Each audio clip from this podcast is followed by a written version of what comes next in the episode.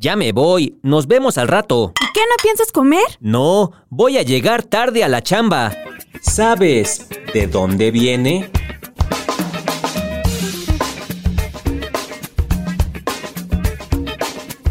La chamba. ¿De dónde viene? ¿Cuántas veces has escuchado que tus familiares y amigos usan la palabra chamba? Seguro tú la entiendes, pero no sabes de dónde viene. Chamba es una de tantas palabras que utilizamos para referirnos al trabajo. Ir al jale, camellar, perseguir la chuleta, ganarse la papa, entre otras. Pero, ¿de dónde viene? ¿De dónde viene? Viajemos a la década de 1940.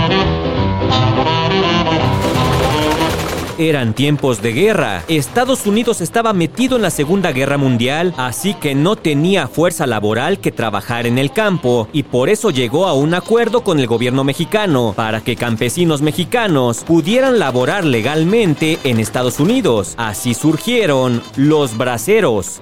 El acuerdo duró de 1942 a 1964. Cuando el contrato de los trabajadores terminaba, tenían que asistir a la Chamber of Commerce, que es la Cámara de Comercio de Estados Unidos. Ahí renovaban su contrato.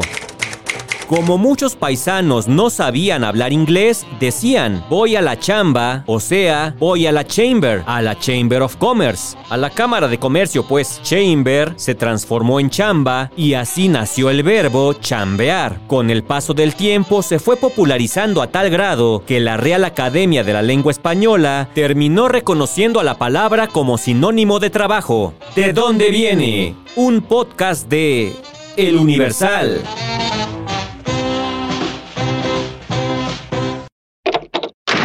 Ya llegué, vengo bien cansado y muero de hambre. Ah, pero te fuiste sin comer. Pero así me gusta, que seas bien chambeador.